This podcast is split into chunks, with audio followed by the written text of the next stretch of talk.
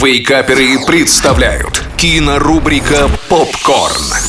Всем привет! Это Николай Янчук, портал Киноафиша Инфо. И сегодня мы вновь поговорим о том, что стоит посмотреть в кино на этой неделе.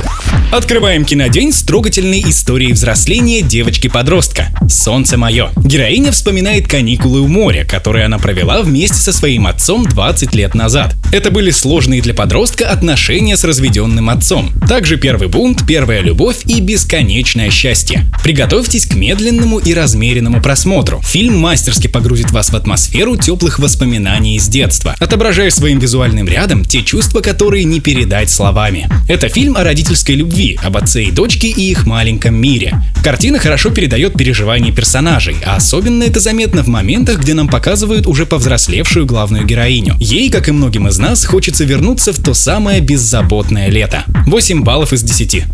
Далее смотрим британскую комедию о величайшем ограблении в мире «Миллионер на три дня». После долгих дней, проведенных в море, трое работников промыслового судна возвращаются в родной городок. На суше выясняется, что всех трудяг кинули на деньги, а работы больше не будет. Герои решают, что их долг спасти компанию, своих товарищей и, что не менее важно, сохранить беззаботную жизнь. Поэтому они решают пойти на величайшее ограбление в истории. Режиссер фильма Джек Спрингс признался, что при создании вдохновлялся фильмами Гая Ричи, и нотки его работ действительно ощущаются. Динамичное повествование в фильме дополняют хорошие шутки, а так как хронометраж всего полтора часа, то картина смотрится на одном дыхании. 7 баллов из 10.